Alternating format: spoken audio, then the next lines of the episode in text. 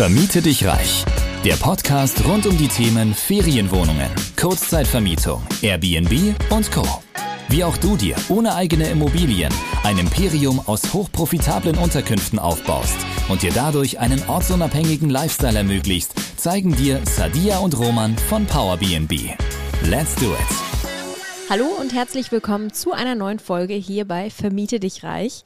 Und heute sprechen wir über ein Thema, das ganz wichtig ist, ähm, nämlich wie ich meinen operativen Betrieb mit Mitarbeitern aufbaue, beziehungsweise welches Team ich aufbauen muss, um ein erfolgreiches Airbnb-Business aufbauen zu können. Und ja, da ist eben immer so die Frage, ähm, ich brauche irgendwie Leute für Instandhaltung, für die Reinigung, am besten vielleicht noch jemanden für die Gästekommunikation. Aber man kann sehr, sehr viel schlank und effizient und vor allen Dingen automatisiert aufbauen. Und ja, was man da alles so benötigt. Wieso wir uns heute vor allem ja den operativen Betrieb anschauen, liegt daran, dass natürlich da die meisten ja, Kapazitäten beziehungsweise Human Resources benötigt werden. Ähm, weniger geht es jetzt darum, sage ich mal, ein Marketing-Team aufzubauen, äh, Verwaltungsstellen für, sage ich mal, das eigentliche Geschäft, wenn es um ähm, andere Themen einfach geht, die mit der Verwaltung ähm, des ganzen Unternehmens zu tun haben oder auch Business Development. Das schauen wir uns in diesem Step jetzt noch nicht an, weil wir gehen jetzt erstmal davon aus, okay, du hast vielleicht ein ein paar Unterkünfte oder planst die ersten, da wird es sowieso total noch irrelevant sein, aus dem Grund, dass sich es dann einfach noch nicht ordentlich rechnet. Du brauchst eine gewisse Größe, um im Office Mitarbeiter zu haben, die sich ums Marketing kümmern, Business Development und viele, viele andere Themen. Ähm, und das können wir uns gerne mal gesondert noch anschauen, sofern es interessant sein sollte. Aber im ersten Schritt geht es jetzt eben darum, welche Mitarbeiter brauche ich, um möglichst schnell, effizient das Ganze aufzubauen und ähm, ja, wo finde ich diese vor allem? Genau. Wie Roman schon gesagt hat, der operative Betrieb ist das, was du dir am Anfang zu Herzen nehmen solltest mit eins, zwei, drei und dann vielleicht vier, fünf, sechs Unterkünften, weil wenn du das einfach mal ordentlich aufgesetzt hast, dann wird es viel, viel einfacher auch zu skalieren, weil du eben schon weißt, ich brauche das Personal, ich kann die Kapazitäten abschätzen, ähm, ich weiß, was für Themen dann so auf mich zukommen und deswegen darauf erstmal den Fokus legen. Und ähm, Personalthema ist ja immer so, ein Szenario, wovor viele Angst haben. Ich brauche viele Mitarbeiter, ich habe dann viele Verpflichtungen, vielleicht rechnet sich das dann nicht. Wo finde ich die Leute? Und da können wir auf jeden Fall an der Stelle schon mal sagen, dass das Business trotzdem im Vergleich zu anderen Geschäftsmodellen sehr, sehr schlank ist, was Personal angeht und man kann eben in vielen Bereichen überhaupt kein Personal einsetzen. Ja, also man kann viel automatisieren und mit Tools abdecken. Gerade wenn man sich anschaut, in einem klassischen Beherbergungsbetrieb war es eigentlich immer so, dass es eine Rezeption gab. Das kann komplett ähm, ja ausradiert werden, weil es einfach eben digitale Möglichkeiten gibt, also digitale Schlösser oder eben einfach kontaktlosen Check-in für die Gäste. Das jetzt mal nur so als Beispiel an der Stelle. Aber was sind zum Beispiel so für Mitarbeiter, die man eben definitiv noch braucht. Ja, also nichtsdestotrotz, es braucht Mitarbeiter und ähm, ich glaube, es ist für alle auch klar, dass es Reinigungskräfte sein müssen im ersten Schritt und ähm, hier muss ich dann eigentlich auch relativ rasch die Entscheidung treffen, ähm, ja, nehme ich angestellte Reinigungskräfte, natürlich Vollzeit, Teilzeit, Minijobber. Mhm. Ähm, natürlich bei der ersten Unterkunft machen, wenn da nur Minijobber sind und das vielleicht auch nur bedingt, weil die möchten natürlich auch auf ihre 520 Euro kommen. Und äh, bei einer ersten Unterkunft kann ich das vielleicht gar nicht so gewährleisten, weil ich gar nicht so viele Wechsel habe, weil ich möchte natürlich auch möglichst lange Buchungen haben, äh, weil dann habe ich weniger Transaktionskosten und natürlich auch so einen monetären äh, Aufwand, der etwas geringer ausfällt. Du kannst dich natürlich aber auch dafür entscheiden, mit einer Reinigungsfirma zusammenzuarbeiten. Dann hast du im ersten Schritt noch gar niemand angestellt. Also das wäre ja auch eine Option, wenn du sagst, hey, in den ersten Unterkünften fühle ich mich nicht wohl, irgendwie mit Angestellten gleich zu arbeiten, dann wäre eine Reinigungsfirma definitiv uh, the way to go. Wichtig ist hier halt zu wissen, Reinigungsfirmen sind immer etwas teurer, das ist ganz klar, die müssen auch irgendwie was verdienen. Ähm, die setzen ja das Personal ein letzten Endes. Und ähm, zweitens ist es auch so, dass vielleicht die Reinigungsfirmen nicht so optimal mit deinen Prozessen, wie du es gern hättest, arbeiten. Also da kannst du deine Mitarbeiter, wenn es Minijobler sind, Teilzeit, Vollzeit, whatever, natürlich viel besser einlernen und die halten sich auch aus unserer Erfahrung raus besser an diese Prozesse Und äh, auch grundsätzlich kann man, glaube ich, sagen, dass ein angestellter Mitarbeiter ein höheres Commitment hat als eine Firma, die man hinzuzieht. Sprich, ganz, das ganze Thema Reinigung oder auch andere Teilbereiche im Unternehmen kann man ja outsourcen, das ist immer so. Ähm, die haben ein anderes Commitment dahinter als Leute, die festangestellt sind. Ganz genau, also das stimmt auf jeden Fall so. Der Vorteil ist aber eben natürlich am Anfang bei einer Reinigungsfirma, dass ich mich nicht gleich irgendwie mit Themen beschäftigen muss, wie ich muss jetzt den Mitarbeiter anmelden, muss vielleicht einen Steuerberater dafür bezahlen oder eben jemanden, der das dann macht. Das sind eben auch Dinge, wo ich dann aufpassen muss, dass ich alles ordentlich mache, muss dann Lohnabrechnungen machen, muss schauen, dass die auf ihre Stunden kommen. Also das sind alles so Dinge, die auch am Anfang einfach vernachlässigt werden können mit einer Reinigungsfirma. Und man kann auch Glück haben, man kann auch wirklich äh, gute Dienstleister finden. Also aus unserer unserer Erfahrung raus ist es eben, wie Roman gesagt hat, leider schwieriger im Dienstleistungsbereich, wirklich zuverlässige Leute zu finden, die dann auch die Reinigung so tipptopp machen. Aber es gibt die Fälle. Es gibt die Leute, die wirklich sagen, ich will hier eine gute Dienstleistung anbieten. Und mit solchen Firmen arbeiten auch wir teilweise als Backup nach wie vor.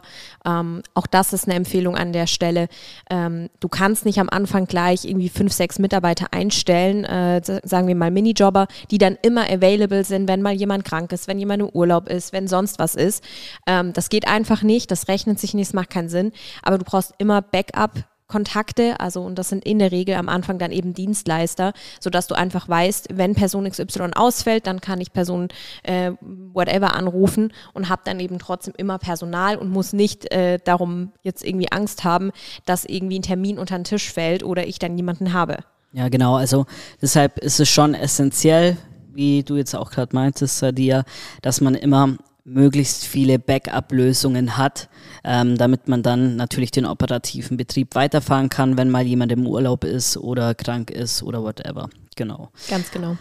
Ähm, letzten Endes kann man aber sagen, wenn man langfristig denkt, ist es auf jeden Fall sinnvoller, mit Angestellten zu arbeiten und wirklich dann nur als Backup äh, Reinigungsfirmen zu haben, dass wenn mal alle Stricke reisen, ähm, das gab es bei uns auch schon. Ich glaube, mm, wir haben ja Bases, wo wir 15 Angestellte oder so haben, Reinigungskräfte. Mhm. Und ähm, dann ist es natürlich, es gibt es natürlich auch ein hohes äh, Reinigungsvolumen. Vor allem Sonntag ist so ein beliebter Checkout-Tag, da ist ein hohes Reinigungsvolumen ja. da.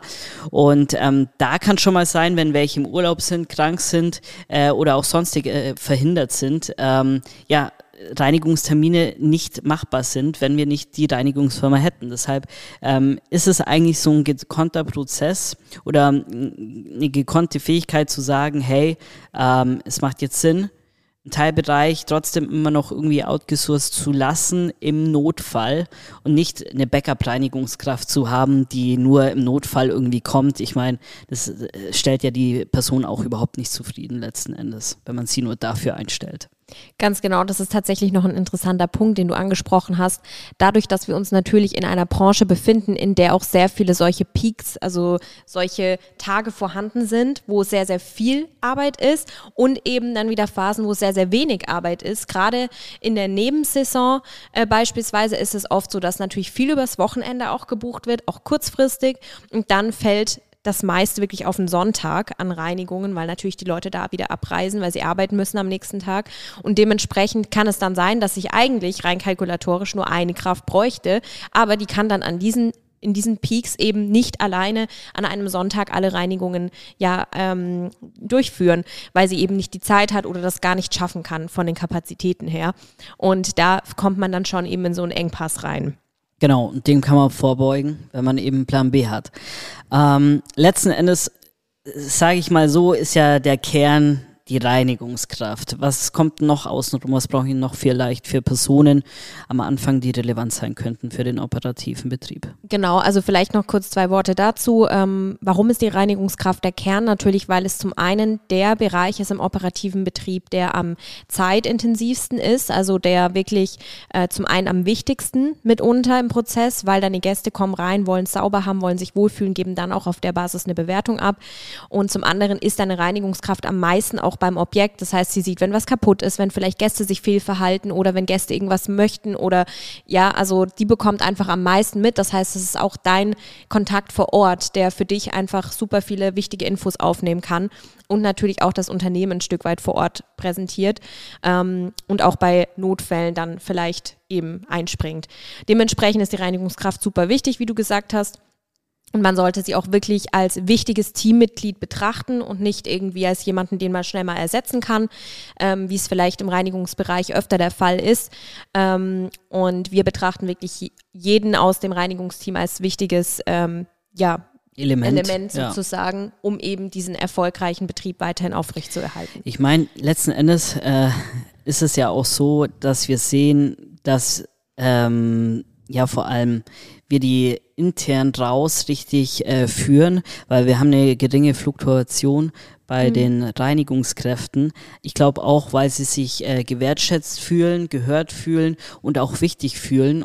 Wenn man diese drei Komponenten ähm, führt, äh, und das gilt für jeden Menschen, ähm, fühlt er sich einfach rundum wohl und ähm, kann auch ein Commitment aufbauen. Ja. Und äh, das ist egal, ob es eine Reinigungskraft ist, Hausmeister, jemand im Business Development, Marketing oder mhm. sonst was. Ähm, das sind grundsätzliche Führungsleitlinien, die wir auch so durchziehen und wo wir dann auch sehen, dass wir eben ein hohes ähm, committedes Personal haben. Ganz genau, das ist auch vielleicht noch ein Punkt, äh, der ja an der Stelle wichtig ist zu nennen, gerade wenn man eben ein Business aufbauen möchte und ein immer größeres Team braucht irgendwann.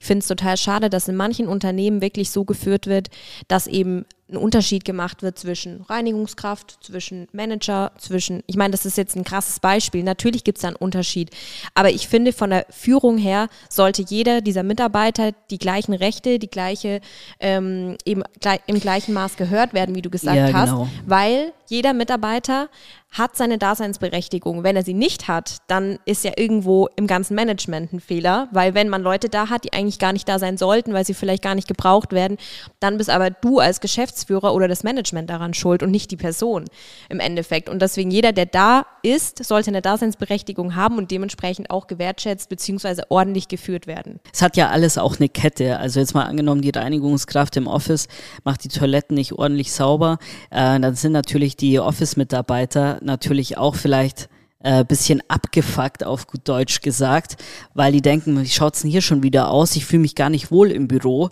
Äh, und dann ist natürlich die Laune etwas gesunken, schon am Anfang des Tages vielleicht. Und dann ist die Performance natürlich auch nicht mehr ganz so hoch, wenn ich mich gar nicht wohlfühlen kann im Office. Und genauso ist es aber auch im operativen Betrieb. Wenn die Reinigungskraft nicht ordentlich die Reinigung macht, äh, dann fühlt sich der Gast nicht wohl und dann kommt es zur Beschwerde, kommt es vielleicht zu schlechten Bewertungen und, und, und und. Und das kann ich halt alles schon vorbeugen, wenn ich klar ordentliche Prozesse habe, Hygienepläne, Checklisten haben wir auch schon ein paar Mal drüber geredet. Aber was eigentlich wirklich der Key-Faktor ist, ist einfach dieses äh, menschliche und eine ordentliche äh, Leadership-Philosophie dahinter zu mhm. haben, wie man mit Leuten umgeht, ja. wie man diese führt. Genau. Das macht eigentlich viel mehr aus, als ähm, hier die Checkliste hinzuklatschen. Ja. Das kann irgendwann, das kann irgendwann jeder lernen. Ähm, aber wie man sich fühlt bei der Arbeit, das kriege ich halt irgendwie mit, mit den Leuten, ja. mit denen ich arbeite. Und warum ist es auch wichtig, dass man eben, wie du sagst, dieses Menschliche eben in der Führung im Team einfach mit berücksichtigt und nicht nur nach Prozessen, Checklisten und einfach nach so einem Standard arbeitet, sondern auch vielleicht darüber hinaus noch dieses Sahnehäubchen eben mitbringt als Chef oder als was auch immer ja, ähm, dass man halt sagt, äh, wenn mal ein Fall da ist, wo ich dringend jemanden brauche, wo vielleicht einen Notfall gibt, wo ähm, vielleicht ein Gast ganz dringend was braucht, wo es vor Ort irgendwie tatsächlich mal ganz dringend einen Noteinsatz oder irgendwas benötigt, dann kannst du eben dein Team auch fragen, ähm, wer kann kurzfristig aushelfen, wer kann kurz mal dahin fahren, vielleicht auch mal an einem Samstagabend um 18 Uhr. Ähm, und nur, wenn du natürlich auch hier einen ordentlichen Führungsstil hast und das Team sich wohlfühlt und auch sagt, ich schätze meine Arbeit, ich weiß, dass ich hier einen guten Job mache und ich auch entsprechendes Feedback bekomme und ich mich entwickeln kann, dann sind die Leute auch bereit, hier mal auch noch diese Extrameile zu gehen oder eben auch darüber hinaus mal noch was zu machen. Ähm, wenn das eben nicht der Fall ist, dann ist es tendenziell so, dass Leute einfach sagen, okay, nee, ich habe keine Ahnung, meine, meine Reinigung habe ich heute gemacht, fertig, ich gehe nach Hause und darüber hinaus will ich nichts davon wissen.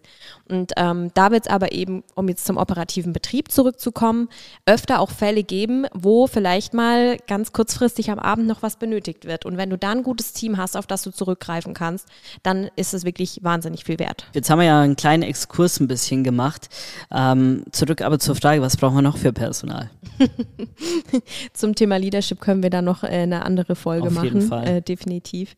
Genau. Ähm, was braucht es noch äh, für Menschen im, im Business de facto? Also ganz wichtig ist natürlich noch im operativen Betrieb das Thema Instandhaltung. Ähm, da ist es tendenziell so aus der Erfahrung raus, natürlich je mehr Objekte du hast, je mehr Aufwand und je mehr Wechsel natürlich dann mit der Zeit kommen, umso eher geht was kaputt, umso eher wird was reklamiert, weil natürlich ist ja ganz logisch, exponentiell steigt dann einfach die Anzahl der Mängel, ähm, der Reparaturen, whatever. Und Da, da, muss man aber auch keine Angst haben. Also wenn man das ordentlich abwickelt mit einem guten Team, dann funktioniert das ohne Probleme. Genau. Aber klar, es passiert. Ähm, Ja. Letzten Endes ist es einfach ein Hotelleriebetrieb. Ja, beziehungsweise auch da kann man ja wieder die Sorge nehmen, weil viele denken schon beim ersten Objekt, oh, da geht so viel kaputt. Das stimmt überhaupt nicht. Bei den ersten, ich sag mal, zwei, drei Objekten, da wird wirklich so gut wie gar nichts kommen. Also wenn wir da an unsere Anfänge zurückdenken, eigentlich bis zum 10., 15. Objekt war mit Instandhaltung kaum was. Weil wenn man das Objekt ordentlich aufbaut und jetzt nicht gerade wirklich den billigsten Standard nimmt an Möbeln, der wirklich gleich beim zweiten Gast zusammenkracht, dann wirst du tendenziell eigentlich wenig Aufwand haben mit Instandhaltung. Dann kannst du am Anfang auch hier auf Dienstleister zurückgreifen. Hier würde ich auch immer schauen, wenn du den Betrieb aufbaust oder die, die äh, noch in der Setup-Phase bist für die Unterkunft, dass du schaust, gibt es vielleicht einen Hausmeister im Haus dort schon. Also gerade wenn es ähm, dann, keine Ahnung, ein Mischhaus ist, ja mit unterschiedlichen Einheiten drin, ähm, dann kannst du dir den Kontakt speichern, kannst eben dann in einem Notfall vielleicht mal den Hausmeister anrufen, ihn bitten, dann einfach was zu erledigen. Vielleicht kann er dir sogar eine Rechnung schreiben, weil oft haben solche Leute eben dann auch ein Gewerbe und ähm, das ist natürlich optimal, weil die sind vor Ort, die kennen sich aus, die wissen, was Sache ist. Oder du suchst dir halt auch hier eben wirklich vor Ort dann ein, zwei Firmen, die solche Dienstleistungen abwickeln. Vielleicht hast du ja sogar einen kleinen Gartenbereich, der sowieso gepflegt werden muss. Dann kannst du hier gleich eine Firma engagieren, die eben auch im Notfall mal so Reparaturen machen kann. Genau. Und natürlich, wenn ich dann groß genug bin, so ist es bei uns jetzt Genau. auch. Wir haben wie viele Hausmeister? Ich glaube zwei oder drei Angestellte. Ähm, Angestellte zwei, ähm, die aber natürlich auch dadurch, dass Instandhaltung kein kalkulierbares, äh, kein kalkulierbarer Faktor ist, werden die sehr unregelmäßig eingesetzt, beziehungsweise für gewisse Tätigkeiten regelmäßig. Also es gibt zum Beispiel den Fall, wenn man jetzt komplette Objekte hat im Betrieb, also wo man sich wirklich um alles kümmert, um Garten, um Mülltonnen, um Heizung, um dies und das, dann ähm, wird natürlich der Aufwand für Betreuung und für Instandhaltung größer. Da ähm, genau sind eben unsere Hausmeister dann ähm, für zum Beispiel das Thema Müll oder eben Mülltonnen rausstellen regelmäßig im Einsatz. Und alles, was eben darüber hinaus passiert, ähm, da werden sie dann eben immer je nach Bedarf eingesetzt. Ja, genau, deshalb ist es besser, am Anfang auf eine Wohnung zurückzugreifen oder ein Wohnbüro, einfach aus dem Hintergrund, dass ich dann noch nicht ähm, das ganze operative Konstrukt abbilden muss, also sprich Garten, Heizung, Müll und so weiter, weil äh, da ist es meistens so, dass halt ein Hausmeisterdienst vor Ort ist, der von der Hausverwaltung, vom Eigentümer oder whatever engagiert wurde und ähm, das macht es natürlich im ersten Schritt viel einfacher mit dem operativen Betrieb. Später wird es wahrscheinlich eher auf größere ähm, Häuser zurücklaufen. Aber da können wir aus Erfahrung auch raus sagen, da kann man sich auf einen höheren operativen Aufwand einstellen ähm, und natürlich mehr Personal dann einsetzen, damit das dann auch alles wirklich rund läuft. Ja, ganz genau. Kleines Beispiel an der Stelle. Wir hatten zum Beispiel ähm, in den letzten Wochen einmal den Fall, dass auf einmal kein warmes Wasser mehr kam in der Ferienwohnung. Der Gast hat das bei uns reklamiert. Und in dem Fall war es aber so, dass wir nichts mit dem Haus oder mit der Instandhaltung im Haus zu tun haben, da wir eben nicht das komplette Haus angemietet haben. Dementsprechend haben wir nur mit, ich sag mal, einem äh, Telefonat von einer Minute kurz die Hausverwaltung kontaktiert, haben gesagt, hey, hier gibt es eine Beschwerde, wie sieht's denn aus? Die haben sofort den ähm, entsprechenden Installateur, Handwerker vor Ort eben hingeschickt. Der wurde vielleicht sogar schon kontaktiert, weil ja auch an, andere Einheiten im Haus sind. Das ist auch ein Vorteil an der Stelle. Es bekommt eigentlich relativ schnell jemand mit und dann musst du dich eigentlich nichts weiter um irgendwas kümmern. Gerade eben bei der Haustechnik ist es ganz gut am Anfang, wenn man sich nicht um solche Dinge kümmern muss. Eben bei den großen Objekten ist es Da dann so. es auch erst. Da hatten wir auch den Fall, da kam kein warmes Wasser mehr, nur da mussten wir uns komplett um alles kümmern, weil wir eben auch für den, ähm, für die Befüllung äh, der Ölheizung zuständig sind und natürlich auch gemäß Vertrag mit dem Eigentümer uns um die Koordination der ganzen Instandhaltungsthemen kümmern.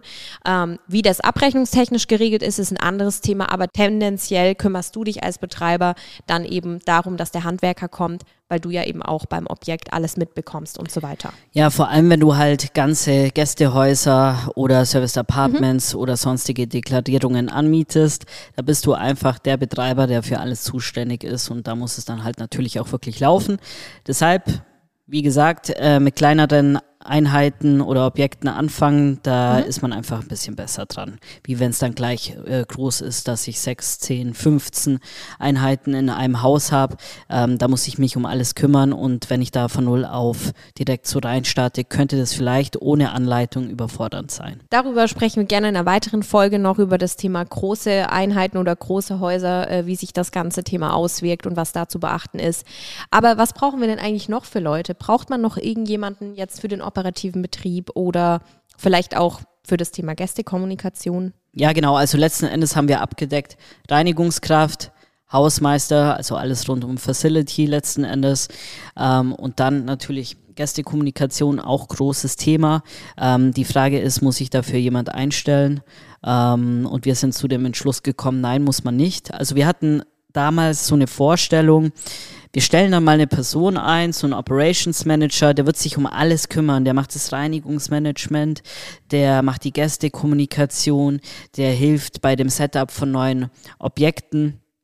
Ja, wir hatten dann äh, Operations Manager und ähm, nach ein paar Wochen oder nach zwei Monaten, ich weiß gar nicht mehr, war die Person auf jeden Fall nicht mehr da. Wir haben uns getrennt aus dem Hintergrund heraus, weil wir festgestellt haben, hey, wir können das Ganze ja wesentlich effizienter und vor allem kosteneffizienter ähm, aufstellen. Und so haben wir es dann eben, ja, sagen wir mal, outgesourced. Teilbereiche, Reinigungsmanagement liegt bei einer Teilzeitkraft, die bei uns aber auch noch mit die Reinigung macht. Das ist natürlich ein absoluter Traumcase, dass wir das so hinbekommen haben.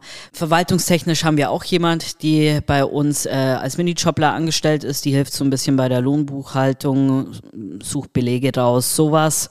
Und ähm, dann haben wir auch noch ähm, ja das Thema Gästekommunikation komplett outgesourced an fremden Dienstleister nimmt die Anrufe an, ähm, kommuniziert mit den Gästen und so weiter. Und da muss man ehrlich sagen, das läuft bisher sehr gut und wir kommen halt eben wesentlich kosteneffizienter raus aus der Geschichte und die Gäste sind trotzdem rundum zufrieden. Also von dem her ähm, war die Stelle des Operations Managers nicht wirklich notwendig. Wir haben einen anderen Weg gefunden, bisschen mehr aufgeteilt, aber letzten Endes ähm, erfüllt seinen Zweck und es ist halt günstig. Also das ist auch ein großes, großes Learning von uns, dass wir euch an der Stelle mitgeben können.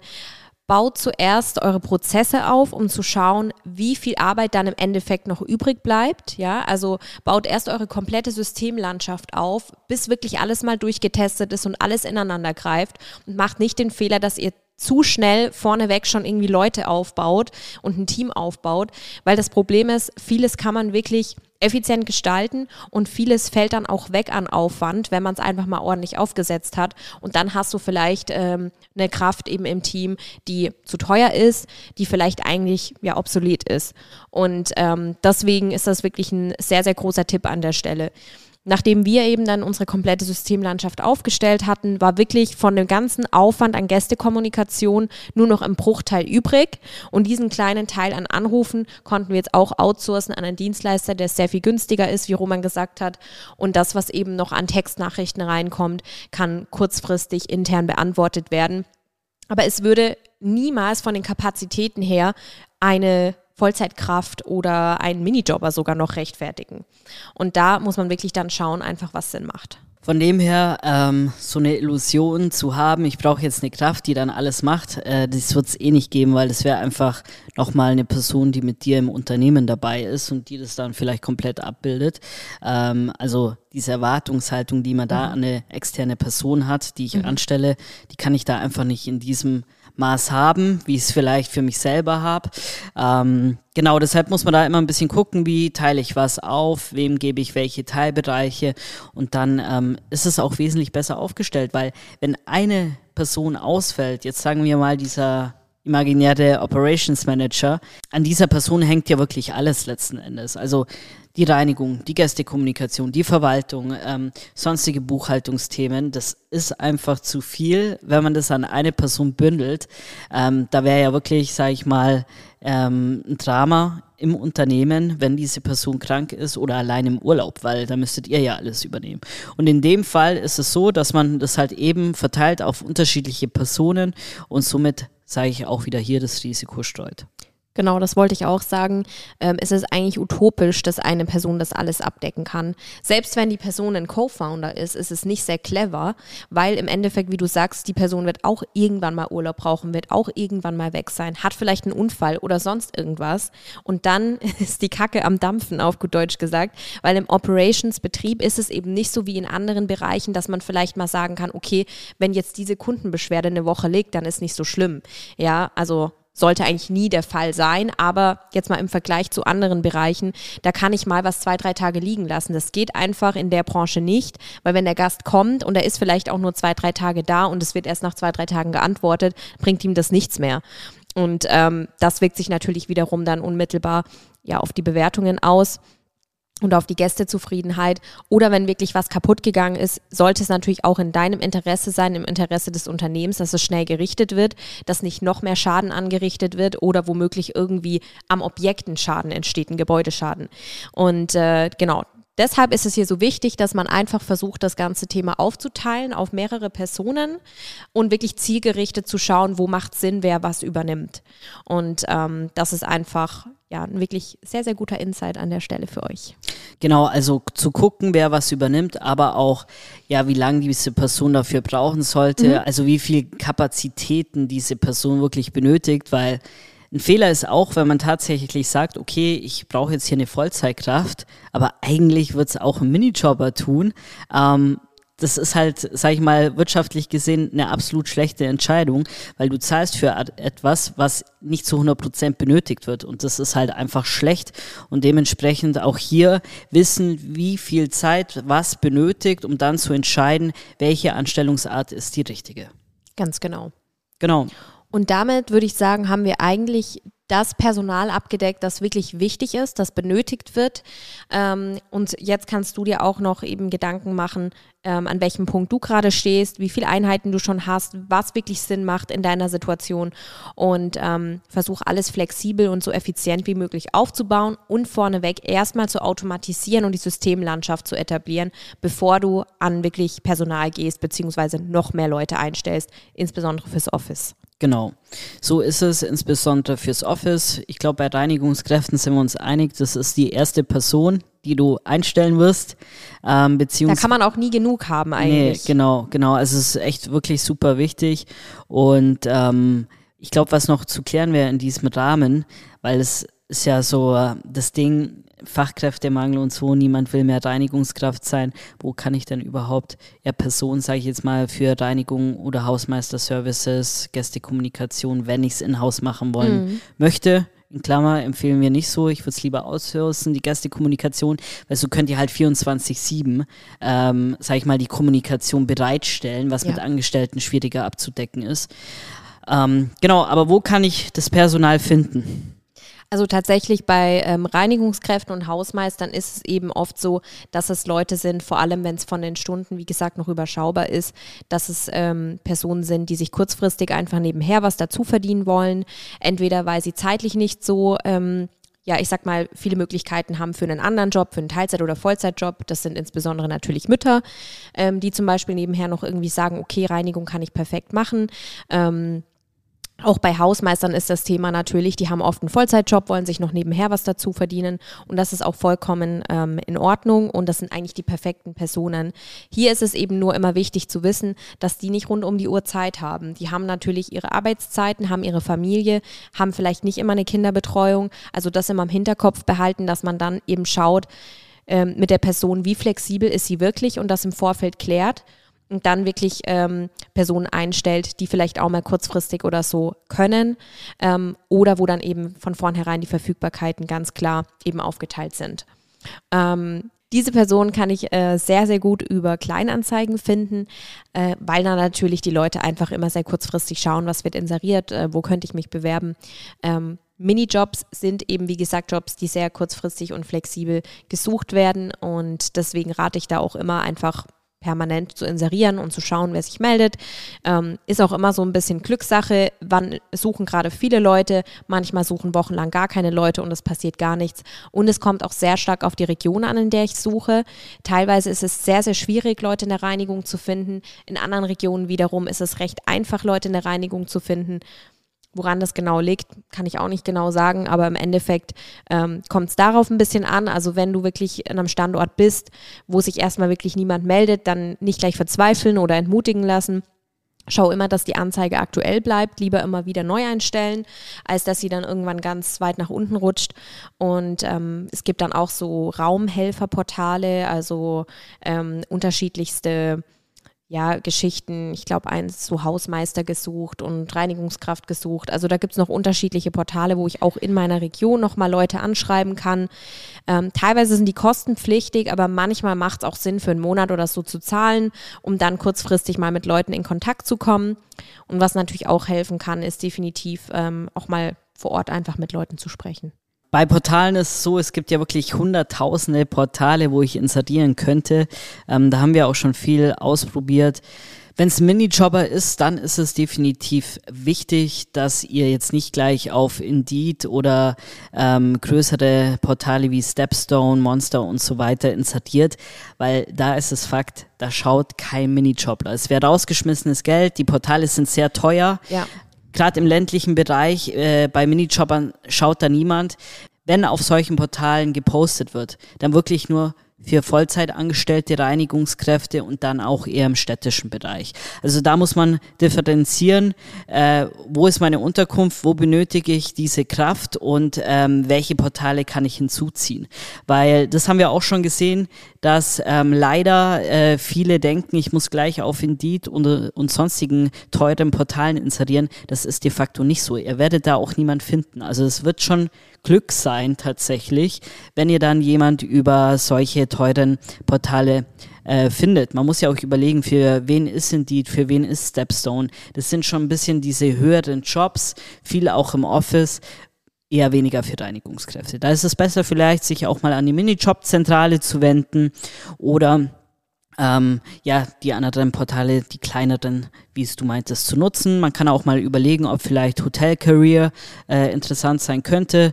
Ähm, das ist eine Plattform, die äh, darauf spezialisiert ist, alles rund um den Hotelleriebereich an äh, Personalausschreibungen abzudecken. Genau, und dadurch, dass es eben auch Minijobbers sind, tendenziell am Anfang oder zumindest vor allen Dingen am Anfang äh, immer im Kopf haben, dass es nichts Statisches ist. Also es wird wahrscheinlich nicht so sein, dass du jetzt in, keine Ahnung, sagen wir mal, wenn du im Januar 2023 anfängst, eine Person einstellst und die wird in fünf Jahren immer noch da sein, weil natürlich Minijobber sich oft auch schnell anderweitig umorientieren. Wie Roman vorhin gesagt hat, bei uns ist es tatsächlich ähm, ein super gutes, stabiles Team mittlerweile und da sind viele Leute dabei, die schon länger dabei sind und auch mittlerweile über ein Jahr hinaus, was auch für einen Minijob jetzt glaub, nicht die unbedingt Die längste Minijoblerin ist sogar zwei Jahre ist. dabei. Genau, teilweise haben wir sogar äh, Leute, die schon mehrere Jahre dabei sind.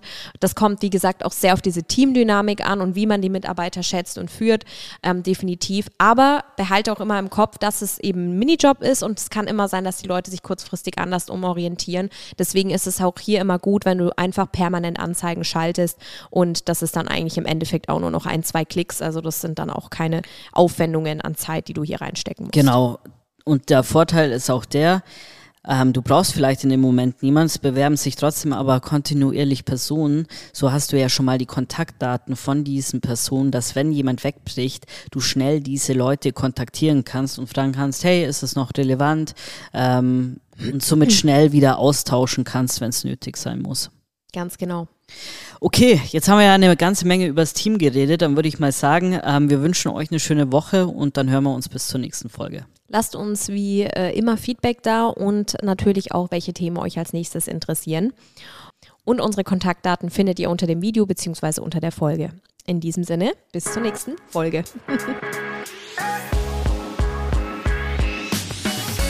Du möchtest zusammen mit Sadia und Roman sowie einer starken Community zu mehr Freiheit, Rendite oder einfach mehr Cash im Monat? Dann geh auf www.powerbnb-consulting.de und starte deinen Erfolgsweg.